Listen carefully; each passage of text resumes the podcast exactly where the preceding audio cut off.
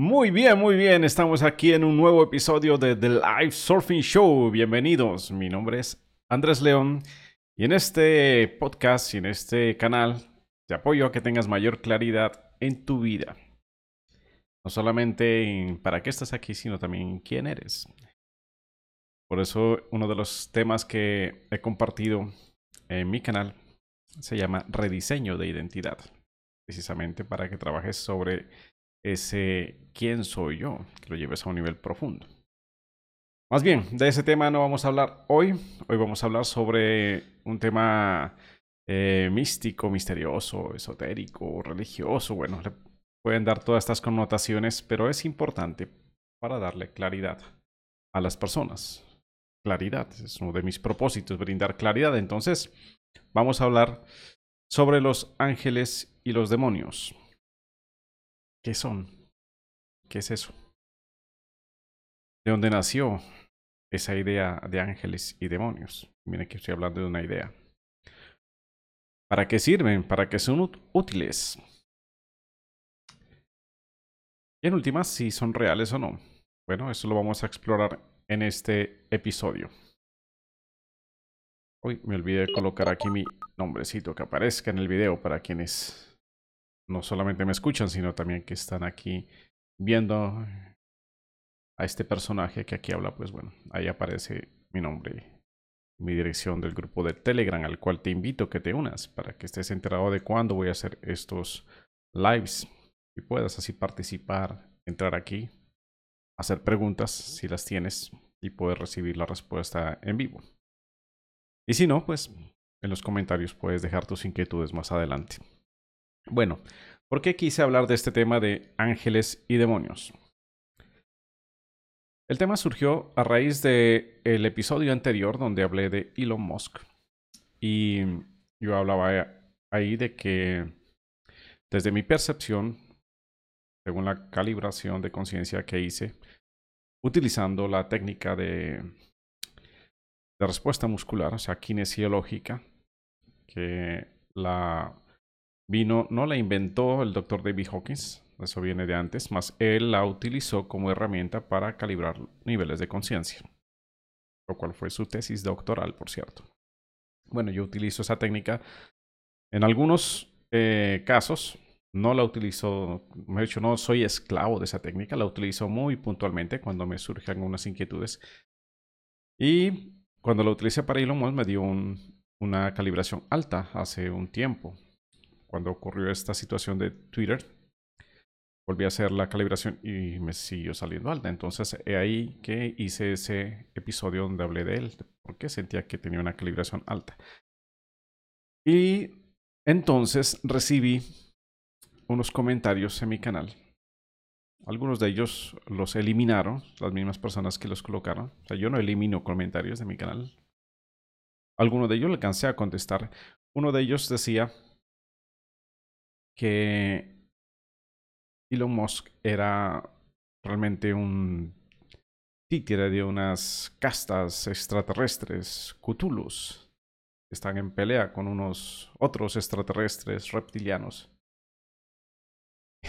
y bueno, le dije, bueno, está bien, todo eso es percepción.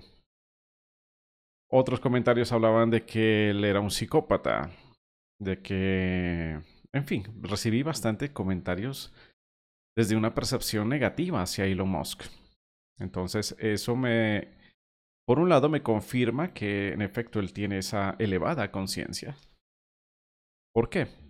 Porque uno de los aspectos que eh, caracteriza a seres de elevada conciencia es que reflejan la luz o la sombra de las personas. Eso quiere decir que tú te vuelves como un espejo de las personas. Y las personas, si tienen, si han hecho un proceso de ir trabajando su sombra interior, van a ver la luz que eres. Pero si no lo han hecho, tú les vas a reflejar la sombra que tienen aún. Y entonces a ti te van a ver como un demonio. Eso ocurría con Jesús. Si ustedes se ponen a leer los evangelios, los eh, haters que él tenía en esa época le decían que él obraba en nombre del demonio, del diablo, que era el, era el diablo que le hacía hacer los milagros que él hacía. Lo veían a él como un demonio. Es más, desde ese miedo, de, de ese, de, ese, de verlo como un demonio, fue que en últimas lo hicieron crucificando. Entonces, eso es característico de el precio a pagar, podríamos llamarlo así, de elevar tu conciencia, que tú te vuelves en un reflejo de la sombra y de la luz de las personas. Y como a nivel colectivo todavía hay más sombra que luz, entonces sí, puedes terminar muy vilipendiado, odiado, temido por la mayoría de personas. Eso entonces me llevó a abrir este tema aquí en este episodio, porque hay que tener claridad sobre esas fuerzas de luz y de sombra en las cuales nos movemos. Para comprender eso, tenemos que irnos a la, a la base, o sea, de dónde surge esa percepción de luz y de sombra. Lo que llamamos generalmente dualidad. ¿Dónde nace la dualidad? Bueno, de ahí tenemos que ir a, la conciencia. La conciencia es una sola, solamente existe conciencia pura. ¿En qué momento esa conciencia comienza a tener una,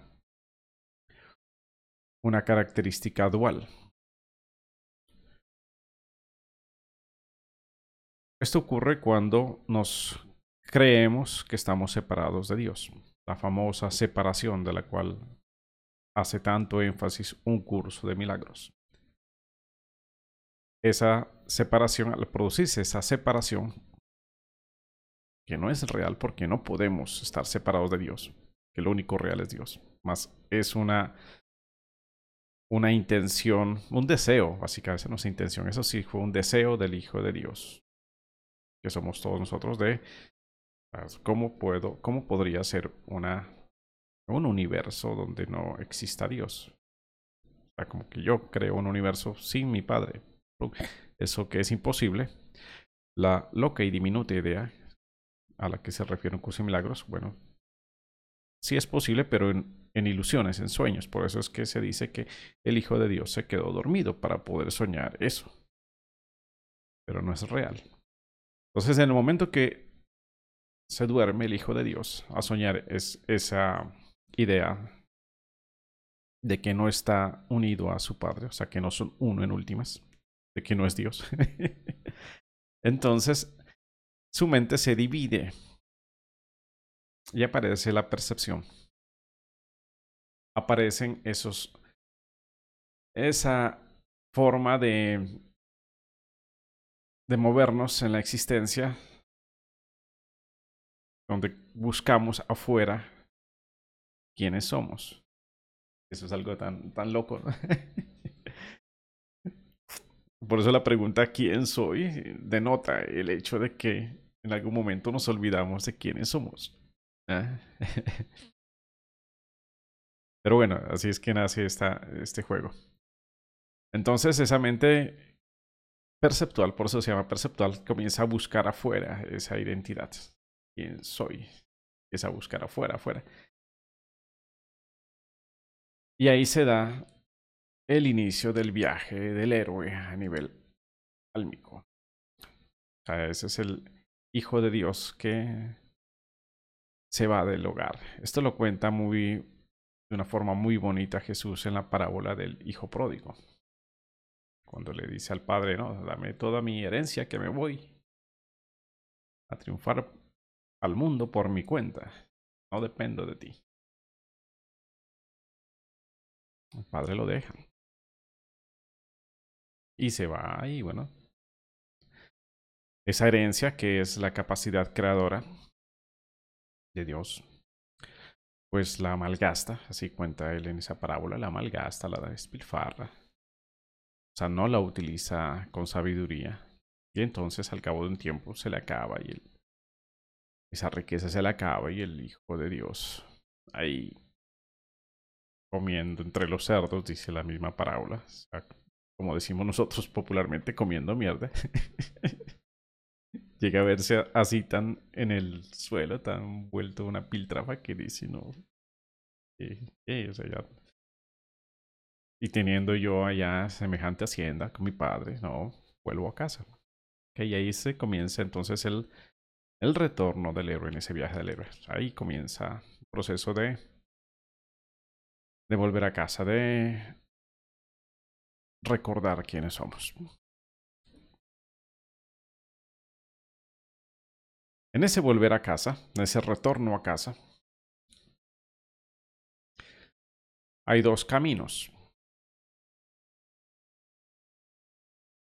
Un camino es el camino por el cual nos fuimos, como que nos devolvemos por donde vinimos. ¿Ok? Y el otro camino es un camino nuevo que requiere mucha fe más, podríamos decirle que es un camino mucho más corto que hacer esa larga ruta por la cual llegamos ahí al donde estábamos con los cerdos. Ojalá me sigan la idea, pues.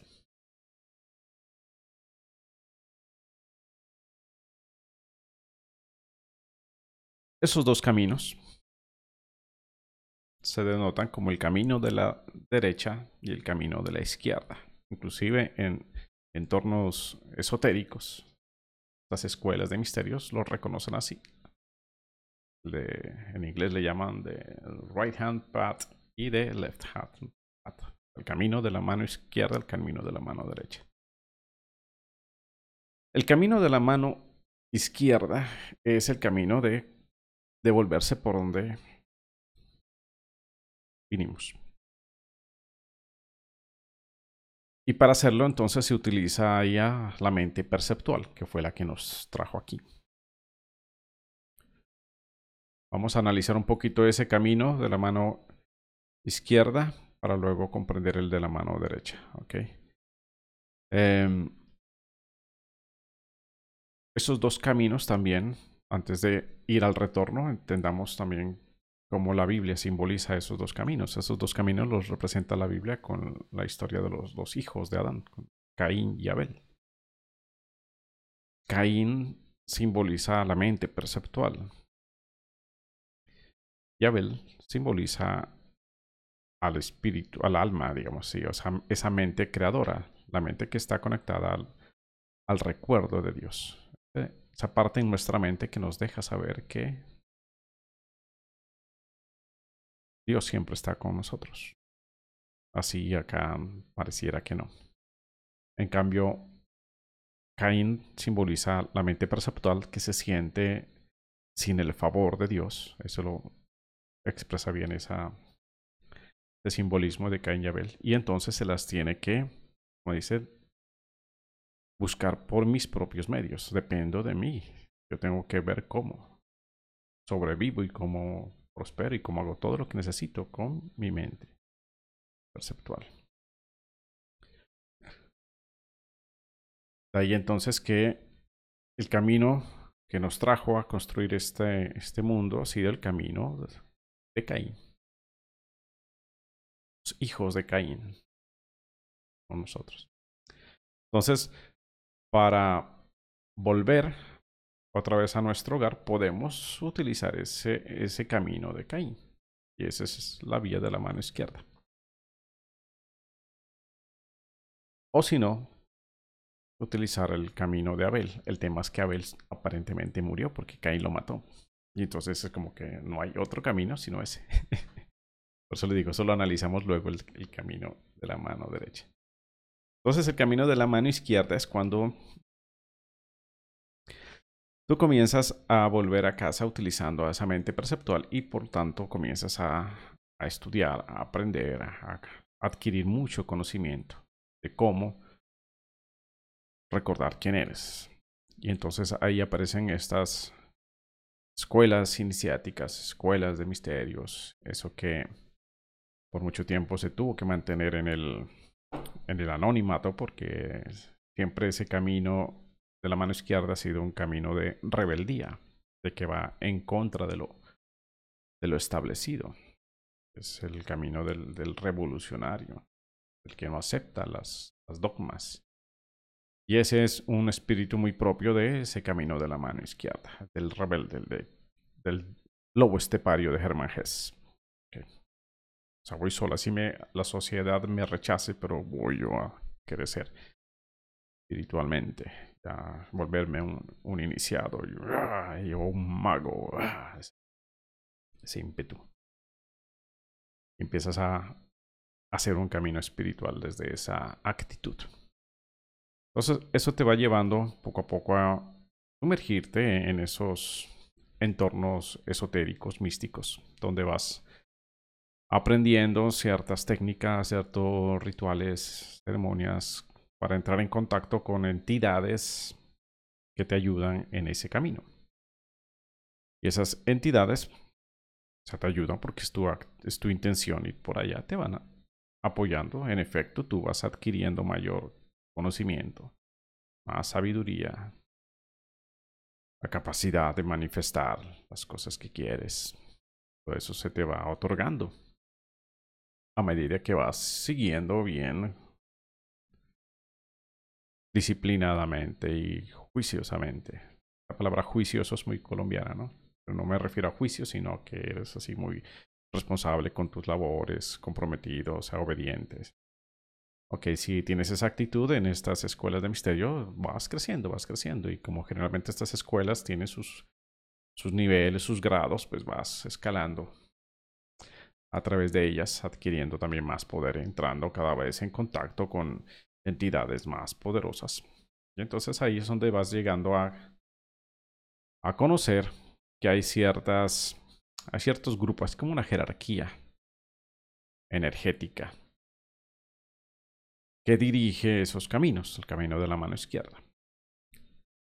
En esa jerarquía energética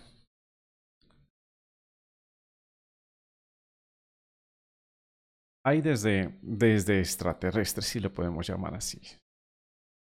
Porque realmente no son extraterrestres, son entidades que se salen de tu percepción física, pero pues obviamente están ahí, son entidades en ese mundo psíquico, astral, desde las mismas tulpas que se le llaman, que son entes que tú mismo con tu mente comienzas a fabricar.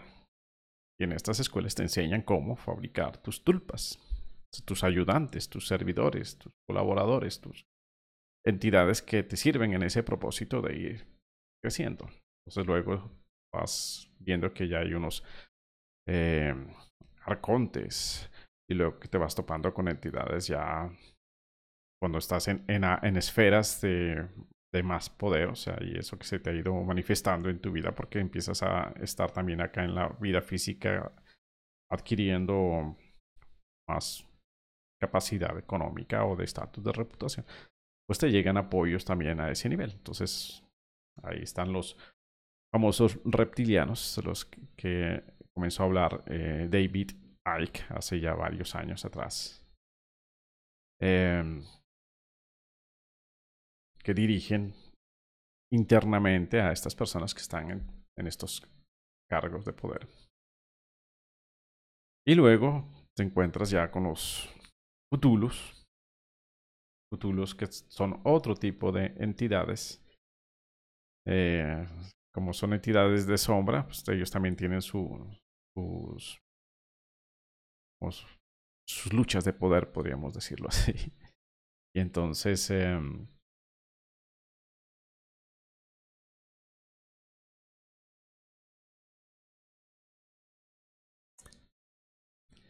Van llegando, van llegando. Y me quedo un poquito aquí callado porque uh, me empiezan a llegar un poco de imágenes. Ese mundo es bien convulsionado. Yo tuve una visión, yo tuve una visión de ese mundo cuando tuve ese trance de ayahuasca y era, era muy convulsionado. Y cuando llegué, digamos, al, al, al pluma blanca, como se le dice popularmente, al, al jefe de jefes, llegué a Lucifer. Esto lo conté yo en un live que hice, bueno, un live en un video, pero yo lo transmití en vivo en una entrevista que me hicieron en Mindalia. Ese video se perdió cuando llegó la pandemia y le tumbaron el canal a, Mindalia.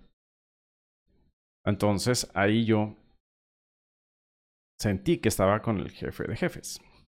Y obviamente eso fue terrorífico. O sea, fue terrorífico, tanto así que yo, después de esa experiencia, quedé varios meses, quizás años, eh, devastado a todo nivel. O sea, físico, me enfermé, mi sistema nervioso quedó colapsado, con sufriendo depresión, crisis de ansiedad, ataques de pánico. Bueno, fue una cosa muy, muy fuerte. No le deseo a nadie eso. Algo horrible, eso es sentir que estás viviendo en el infierno mismo. Una cosa absurda. O sea, se te va todo gusto por la vida. Un día puede estar así soleado y tú lo ves oscuro, negro, sientes que te persiguen, hay miedo, o sea, una cosa horrible. Ese es el infierno, definitivamente. Y de las cosas que más me, me causaban eh, temor, pánico, era saber que eso estaba dentro de mí, que estaba en mi mente. Porque afuera no había pasado nada. nadie le comprendía. En, últimas de las cosas también que me gustaban, que si me estoy loco, porque todo eso que... Ah, ese, ese demonio, o sea, esa entidad, ese está en mí. Yo decía, oh, o sea, es como, ah, no puedo ser si yo siempre he sido una persona buena. ¿Cómo voy a hacer a tener esa cosa tan horrible dentro? Era la angustia. Entonces vi en, esa, en ese trance toda esa, esa jerarquía de, de entidades de sombra. O sea, se da toda esa jerarquía que se llega a, la, a Lucifer. En el video donde cuento esa historia de Lucifer, en algún momento alguien me escribe un comentario donde, donde él decía, ese no es Lucifer, dijo, a quien, quien te aproximaste fue a Yahvé, dijo, ese es un ente, dijo, tan horrible, dijo que da gracias que no le viste el rostro, donde lo hubieras visto, te hubieras pegado un tiro, dijo, de, lo horrible que es. Bueno, si yo no lo vi, solamente sentí la presencia en ese trance. Y pues sí, solamente con su presencia y lo que me dijo ya me, me dejó bastante tiempo muy mal. Me imagino si lo hubiera visto. Más lo que me causa, eh, me llamó la atención de ese comentario es que habla de Yahvé, que Yahvé es el, el jefe de jefes, no es Lucifer, sino Yahvé. Y Yahvé es la palabra Yahvé, o sea, el tetragramatón, YHVH, lo que significa es yo soy eso que soy. O sea, está la gran verdad de que yo soy eso. Y eso obviamente es lo que causa temor, como les digo. O sea, lo que causaba pánico es saber o darse cuenta de que eso tan oscuro, tan terrible y horrible y feo y demoníaco, todo eso, yo soy eso también. Eso no lo podemos tolerar. Ah, eso es horrible, horrible. Cosa que no pude pasar. O sea, ese camino de, irse por el lado izquierdo hacia, hacia la luz, hacia la casa, hacia Dios en últimas, ese camino de regreso a Dios por el lado izquierdo, me llevó a encontrarme con Lucifer. O con Yahvé, bueno, con la idea de Yahvé, que lo veía como Lucifer. Había una separación, obviamente, ahí. es como que si me, devuelvo acá, o que otra vez quedo en mi frágil vestidura humana, lo cual es un refugio de ese miedo. Recuerden que el, este cuerpo es un, refugio, así lo creamos. Desde ese miedo que nos dio la separación, nos refugiamos aquí adentro. El alma se mete aquí y aquí siente que está protegida. Por algo, miren, nuestro cerebro está ahí dentro del cráneo. O sea, el cráneo o sea, crea hueso. Es el, el tejido más duro que podemos nosotros eh, fabricar biológicamente, lo crea alrededor del cerebro para proteger ahí a nuestra mentecita perceptual asustada. claro, no se viene acá y, y estar aquí en contacto utilizando el cuerpo para estar aquí en, en presencia. Eso ayuda a ir calmando todos esos síntomas de ansiedad, de miedo, de ataques de pánico, de, de todo eso que se vive cuando uno ha tenido que lidiar con esas entidades. Muy, muy fuerte. Más eso, ¿qué es lo que se gana de ahí? ¿no? Porque por algo existe, se gana fuerza interna, se gana poder. Lo que no te mata te fortalece. Aprovecho para comentarle a quienes llegan a mi canal a través de un video que se llama Cómo cerrar el tercer ojo que cuando yo me refiero a cerrar el tercer ojo, me refiero precisamente a dejar de estar dándole atención a ese mundo psíquico, a ese mundo astral.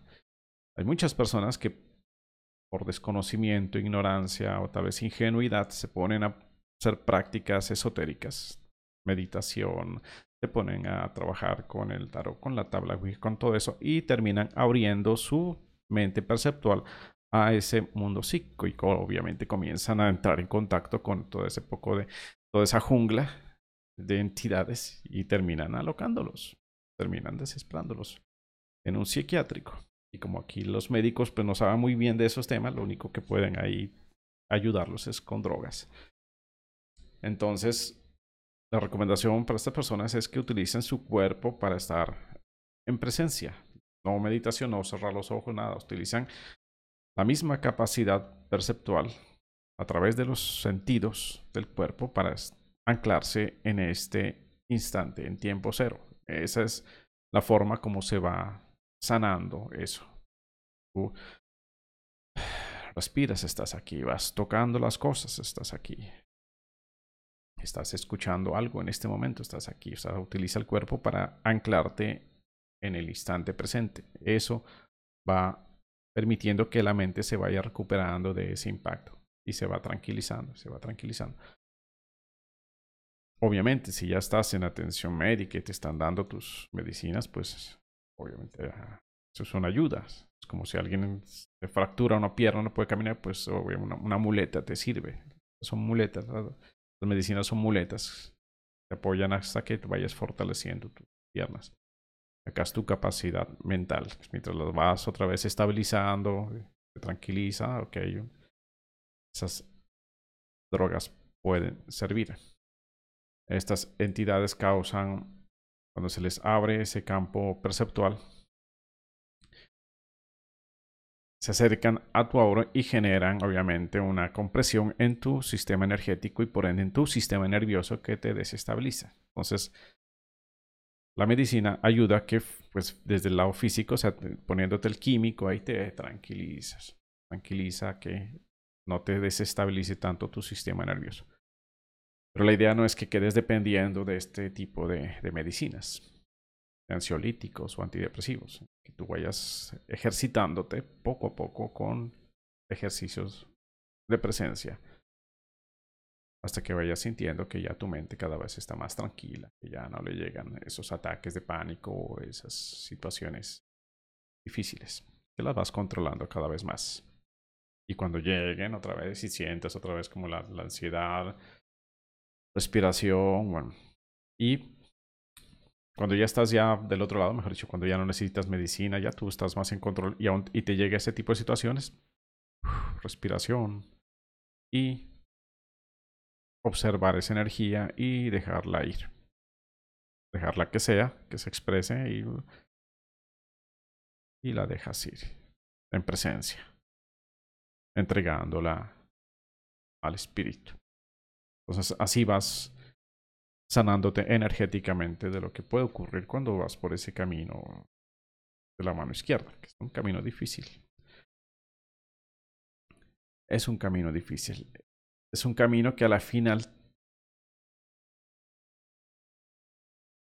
te lleva, es como un callejón sin salida, así lo veo yo, porque cuando llegas al punto más alto de ese camino, o sea, cuando ya quieres encontrarte con Dios y que a quien te encuentres es a Lucifer y te asusta tanto a reconocer que esa sombra eres tú, o sea, es tan difícil que yo lo veo como un callejón sin salida.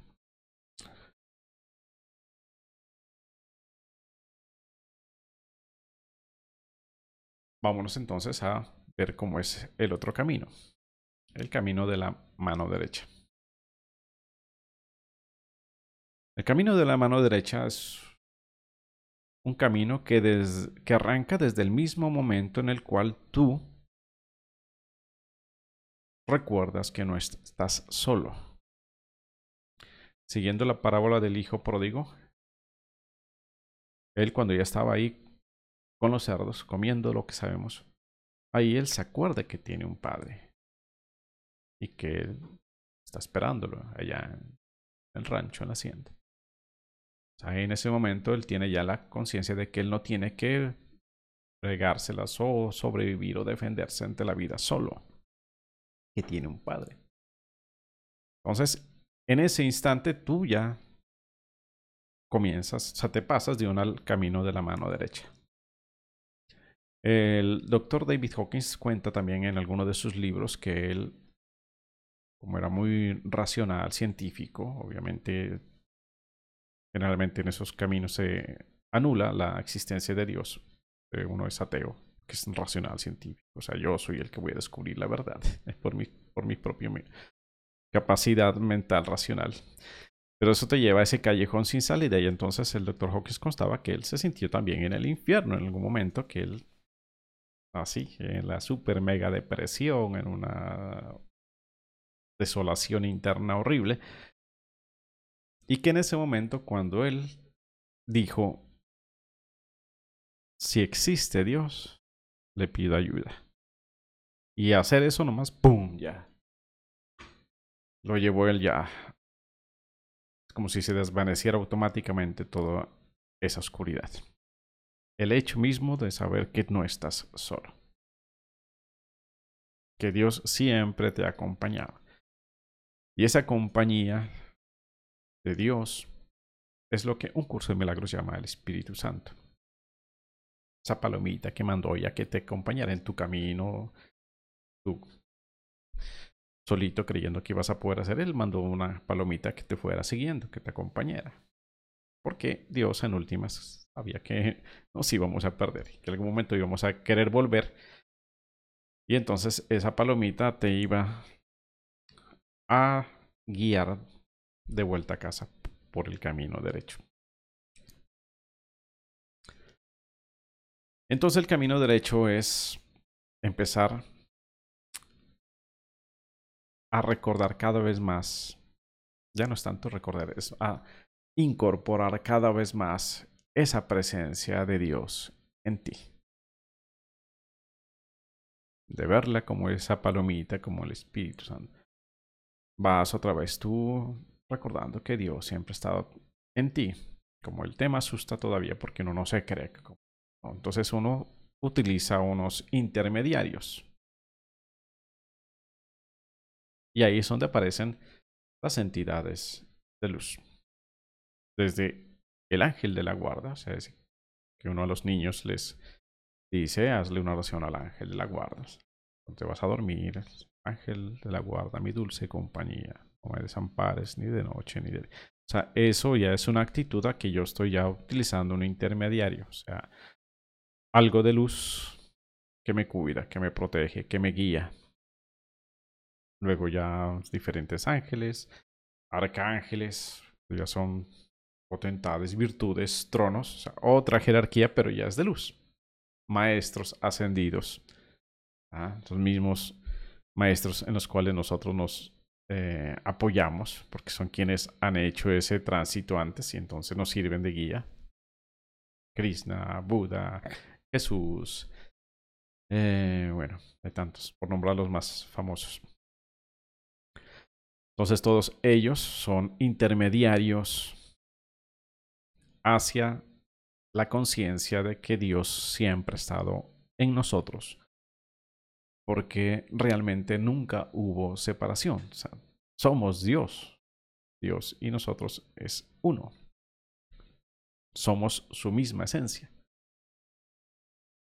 Y entonces cuando llegamos, tomamos ese camino de la mano derecha y vamos trascendiendo a esos intermediarios cuando ya vamos viendo que no necesitamos ya estar acudiendo tanto a ángeles, ni a arcángeles, ni a eh, diferentes entidades que también las ideamos nosotros como un apoyo, como una ayuda. ¿ah? Ni siquiera los maestros ascendidos, cuando vemos que un Buda, un Jesús, maestros más, más de acá, eh, un, un Saint Germain, porque es de los maestros ascendidos famosos, que ellos realmente son símbolos que están también en nuestra mente, que nos ayudan a recordar quiénes somos. Podríamos verlos como unas, ese mismo yo nuestro, pero en una dimensión más elevada. San Germain, Jesús, Buda, todos ellos soy yo, pero en una conciencia mucho más elevada. O yo todavía voy camino hacia allá, pues tengo necesidad de utilizar esos apoyos. Algo que les explico a mis alumnos también a veces es que en este camino de irnos reconectando a nuestra fuente es muy parecido a ir eh, escalando a niveles de voltaje más elevados. Y entonces, para no irnos a chamuscar nuestros cables, o sea, nuestro sistema nervioso no soportaría una conexión directa a la fuente. A 10.000 voltios nos electrocutamos. Entonces, necesitamos unos transformadores que bajen el voltaje y ahí sí nos vamos conectando, así como ya que este día me da 110 voltios, uy, aquí ya mi luz interna funciona, aquí si enciendo yo a 110 voltios, porque hoy me conecto allá a 3000, 5000, chismo, me, fundo y se me chamusca mis cables, entonces no, vamos poquito a poco. Entonces ese es el objetivo de estas entidades de luz, servir de transformadores de esa potente energía que somos, que es nuestra fuente. ¿Qué pasa entonces cuando, cuando estamos ya en esos niveles altos de conciencia por el camino de la mano derecha? Digamos algo que se llama la, la energía crística, la visión de Cristo. O sea, ya a la conciencia del Hijo de Dios. Paso previo a la, al sumdeísmo, decir, ya soy Dios. Antes de eso necesitamos primero incorporar Hijo de Dios, unigénito. Y eso es Cristo, la energía crística. Y cuando estamos en ese punto de energía crística, oh, sorpresa, aparece otra vez Don Lucifer. Algo que se cuenta también muy simbólicamente en la Biblia cuando Jesús estaba en el desierto y le llega ahí sus tentaciones. Más cuando nos topamos con Lucifer desde ese lado derecho, entonces ahí ya no se da ese miedo tan tenaz que sentimos cuando nos subimos por el lado izquierdo. Y esto se muestra muy gráficamente en el símbolo de Uroboros o Ouroboros. Lo voy a mostrar aquí para que lo recordemos. Venga, lo muestro aquí en mi celular.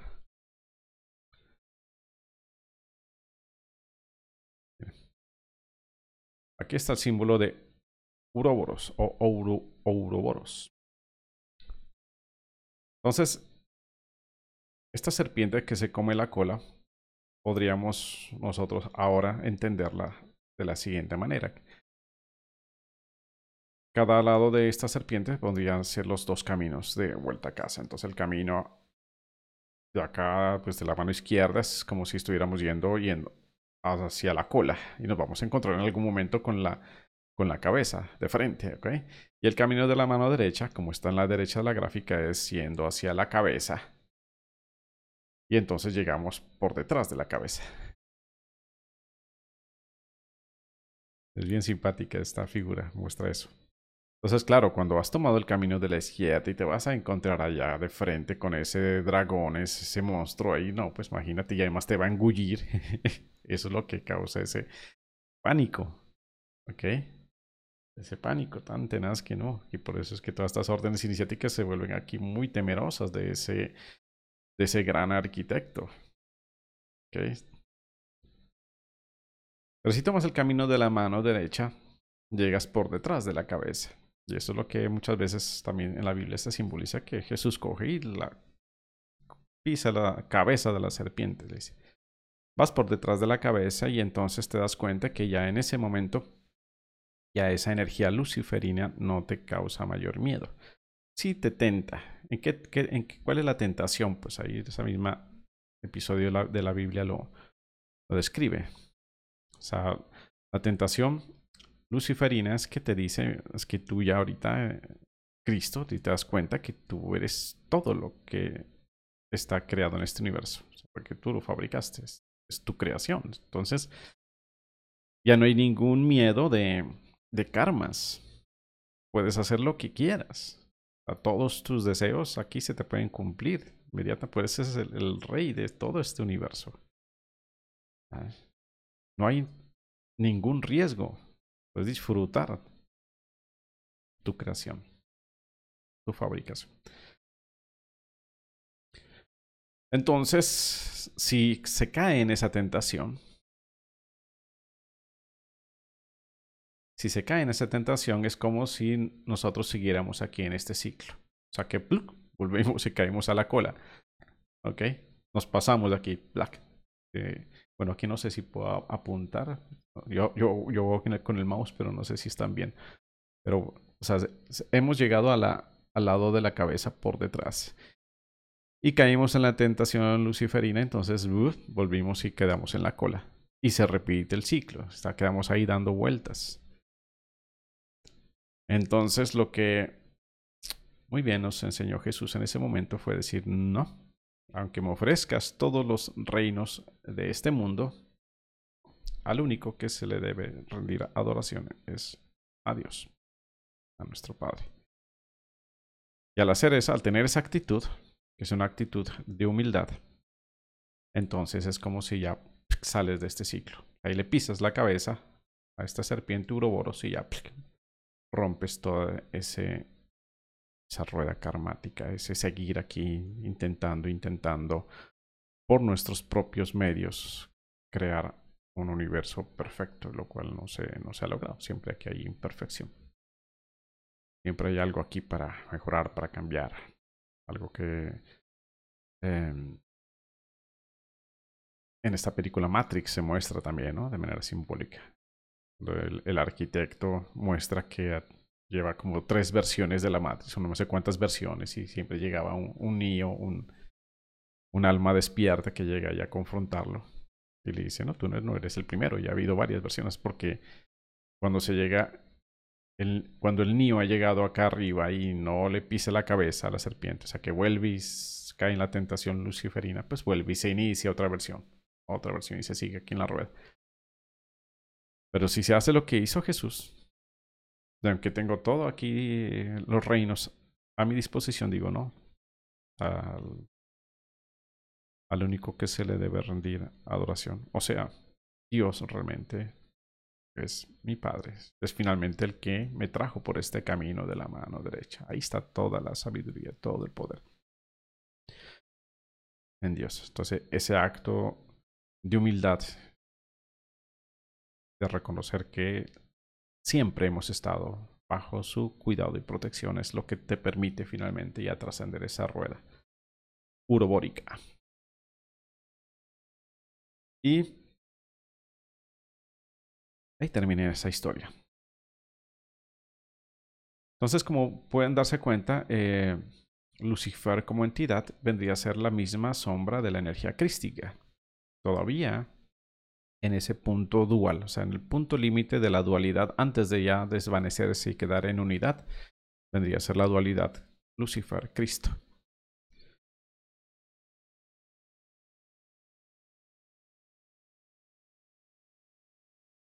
Eso muestra también que esa eh, palabra Satanás no es lo mismo que Lucifer. Que generalmente se, se los ha confundido, se piensa que es lo mismo, pero no es así.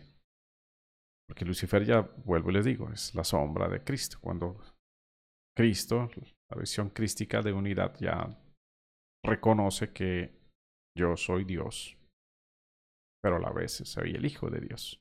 Hay una frase en la Biblia que dice, yo soy Dios, pero mi Padre es más grande que yo. O sea, es una paradoja, la mente racional no lo entiende, o sea, cómo puedo ser Dios y a la vez no ser Dios. Es, es reconocer esa esencia, reconocer que seguimos siendo hijos de Dios. O sea, soy agua, pero mi Padre es el océano. Y yo puedo tomar cualquier forma, nube, gotica, río, cascada. Mi Padre es el agua en cualquiera de sus expresiones y donde más se ve es en el océano. Ok. Entonces, ¿qué es Satanás? Satanás es básicamente es el es la es la duda, la energía de duda, eso podríamos llamarle Satanás. Perdón. ¿En qué se muestra? También en la Biblia hay un episodio donde Jesús le estaba diciendo a sus discípulos que él sabía que lo iban a apresar, que iba muy probable que lo, que lo mandaran a matar. Y por eso era, y con eso se cumplían pues muchas de las profecías que habían dicho. Era un camino difícil, más él sabía que tenía que tomarlo. Y en eso Pedro le dice, no, pero Señor, tú no tienes que hacer eso, ¿cómo vas? Y de Jesús le dice, apártate de mí, Satanás. Ahí muestra que Satanás lo que significa es duda. O sea, si tú tienes algo muy claro tu vida, pero te llega la duda de que será mm, esa duda, me he dicho lo contrario a la, a la fe. Ahí es, esa energía se llama Satanás. Satanás es la duda. Y está siempre ahí como una, un sistema de, protección si lo vamos a aplicar eso en contextos ya aquí de desarrollo humano, de coaching, todo eso, pues eh, Satanás vendría a ser ese saboteador interno, que siempre queremos algo y ahí está como que mm, será, no será, será que lo hago. Es un, mecanismo de protección de nuestra mente. ¿okay? Se refleja mucho en esa duda. Porque el camino de la mano derecha, como les decía, como es un camino que, sobre el cual vamos a avanzar desde una manera que no conocemos, porque el camino de la mano izquierda es el que utilizamos el recorrido que habíamos hecho para bajar. No, el camino de la mano derecha es un camino que requiere mucha fe, porque andamos un poquito a ciegas. Nuestra mente perceptual ahí no es útil.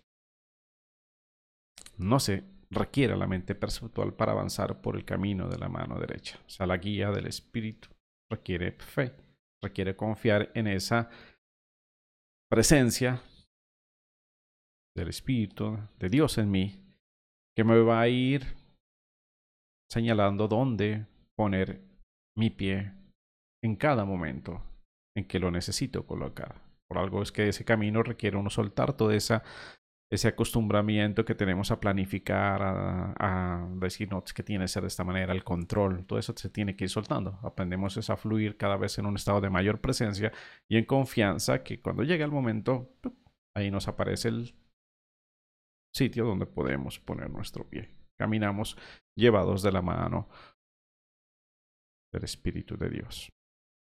Entonces se requiere mucha fe. Y cuando aparece la duda, porque nuestra mente perceptual llega a decir, uy, pero no te vas a caer, no es como vas a hacer eso, no sabes qué está pasando. Ahí ese, ese es nuestro mini Satanás. Por eso en algunos videos yo lo, he mostrado, ese saboteador interno como un diablito ahí que nos baila. Pero no es el Lucifer como tal. Lucifer, mire que la palabra Lucifer significa portador de la luz. Alguien que porta la luz. Por eso esa energía luciferina, quienes van por el camino de la mano izquierda, les sirve de guía porque es quien porta la luz. El punto es que no es la luz, la porta. Y ahí lo que está denotando es dualidad. En cambio, cuando se llega por la energía crística y se reconoce ese yo soy, la luz, yo soy Dios, ahí ya no hay dualidad. Bueno, espero que me hayan comprendido. Este tema es un poquito, un poquito eh, complicado para la mente, yo sé. Pero bueno, yo siento que esta información es importante que quede así disponible para que el que la necesite encontrarla encontrará y le brindará claridad. Quitar esto de aquí ya. Y bueno, en últimas, para contestar la última pregunta que coloqué en el, en el título de este episodio, o sea, pero todas estas entidades existen o no en últimas. Entonces la respuesta es si existen dentro de el mundo perceptual. Dentro del mundo perceptual.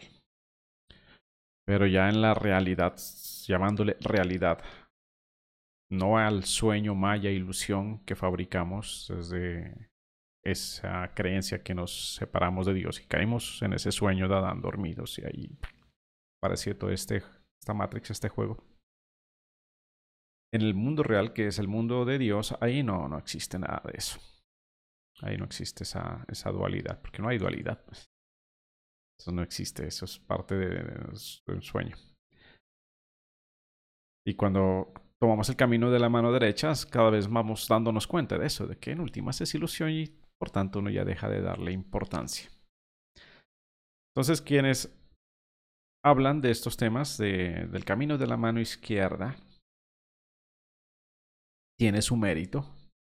Tiene su mérito porque es un camino que pocos se atreven a recorrer. Entonces, quien lo ha recorrido y se atreve a enseñarle a la gente lo que hay ahí, todas estas entidades, pues es, es de reconocerles, de agradecerle.